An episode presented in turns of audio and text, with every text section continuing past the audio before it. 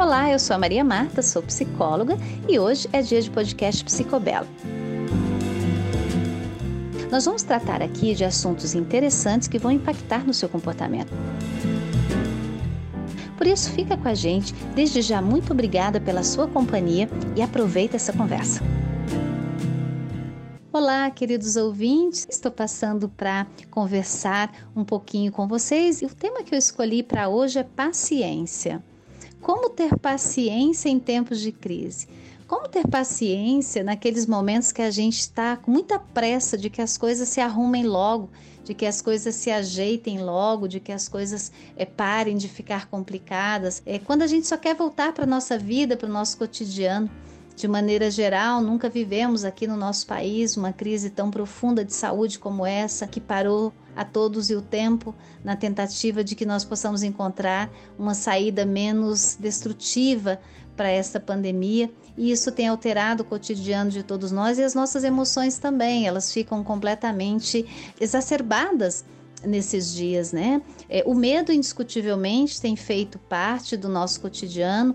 Algumas pessoas sofrido de uma maneira até demasiada em relação a eles, angustiadas, apavoradas, desesperadas. Então, isso tudo tem trazido bastante complicação é, nos estados de ansiedade das pessoas, até porque a ansiedade ela é alimentada, né? É pelo medo, as caldeiras da nossa ansiedade, elas são alimentadas pelo medo.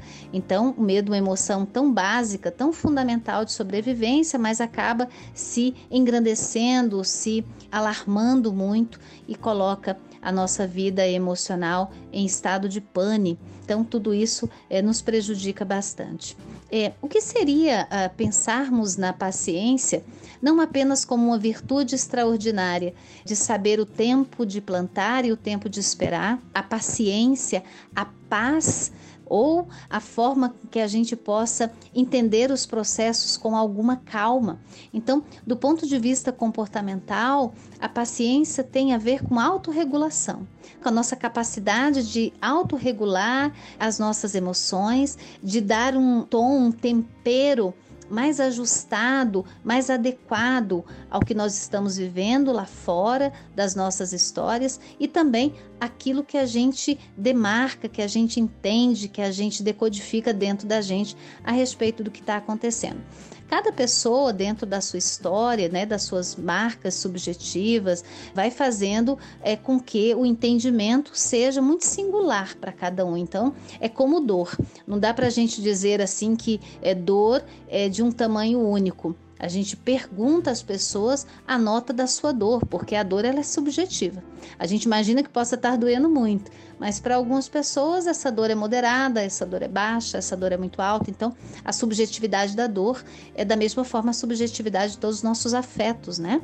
Cada um vive é, da sua forma, da sua maneira, baseado nas suas impressões de vida. Agora, se por um lado a paciência também pode ser essa autorregulação das nossas emoções, de que maneira nós ficarmos mais calmos? É tão difícil ficar calmo quando tudo que a gente precisa é que as coisas se acertem, se ajeitem.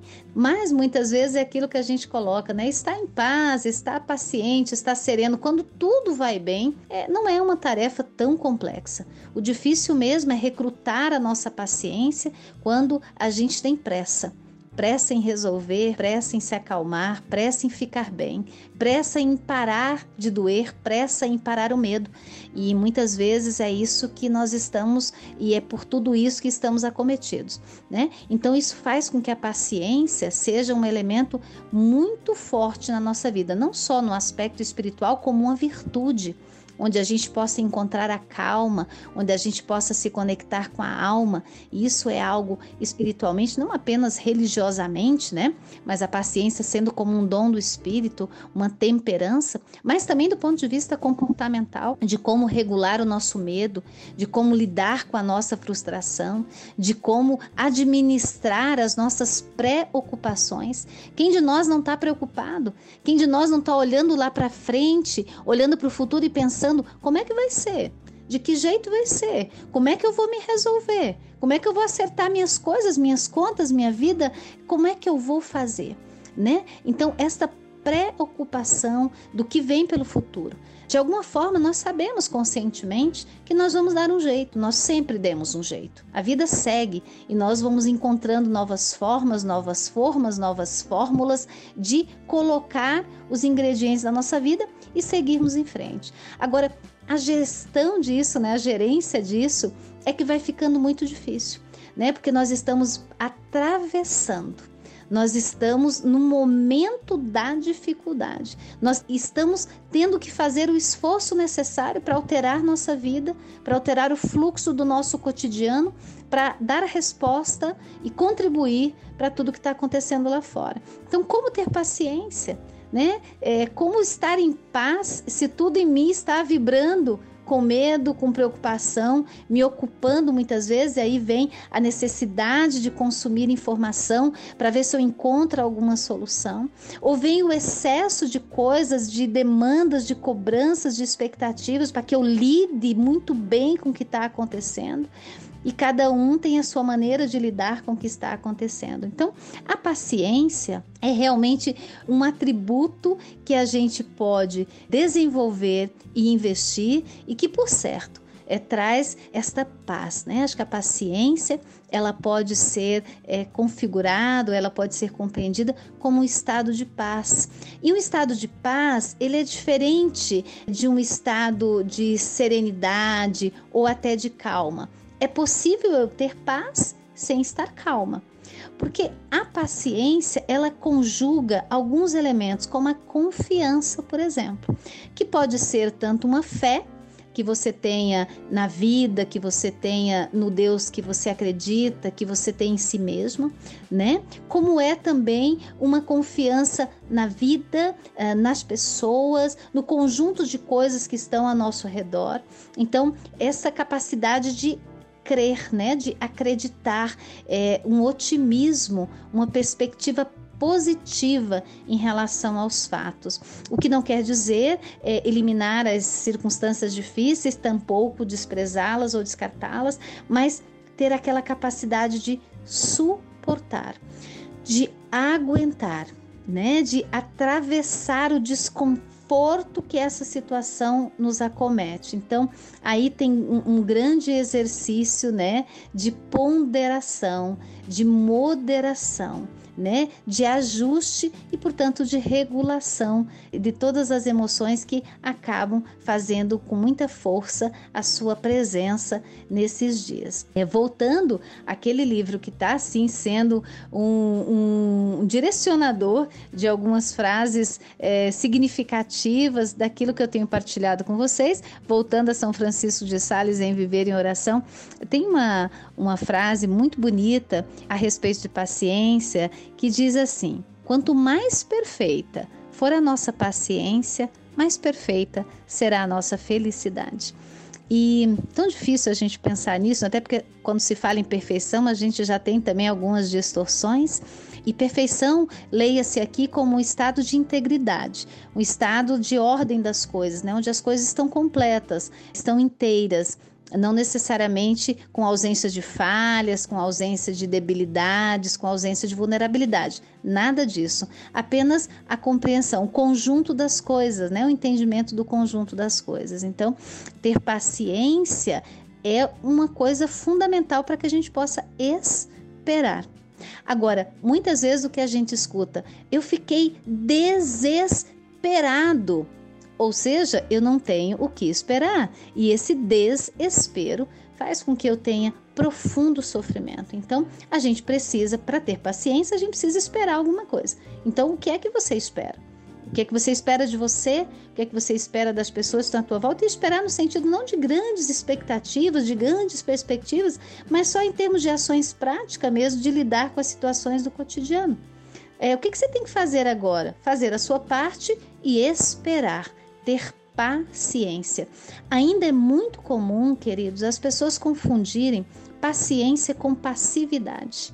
Não pode ser passivo, né? Tem que reagir, tem que agir, tem que contribuir. Ser paciente não tem absolutamente nada a ver com ser passivo. Ser passivo é diferente de ser pacífico.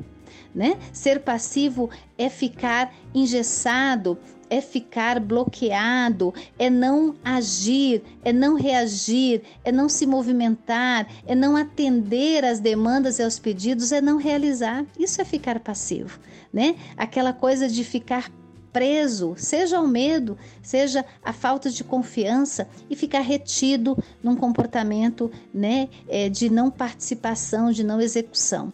Já a paciência é completamente diferente. A paciência você planta, você realiza, você vai em frente, mas você tem a compreensão de processo.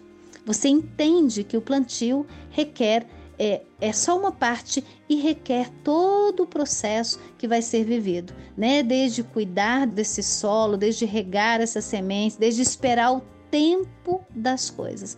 Paciência é uma capacidade de esperar o tempo das coisas.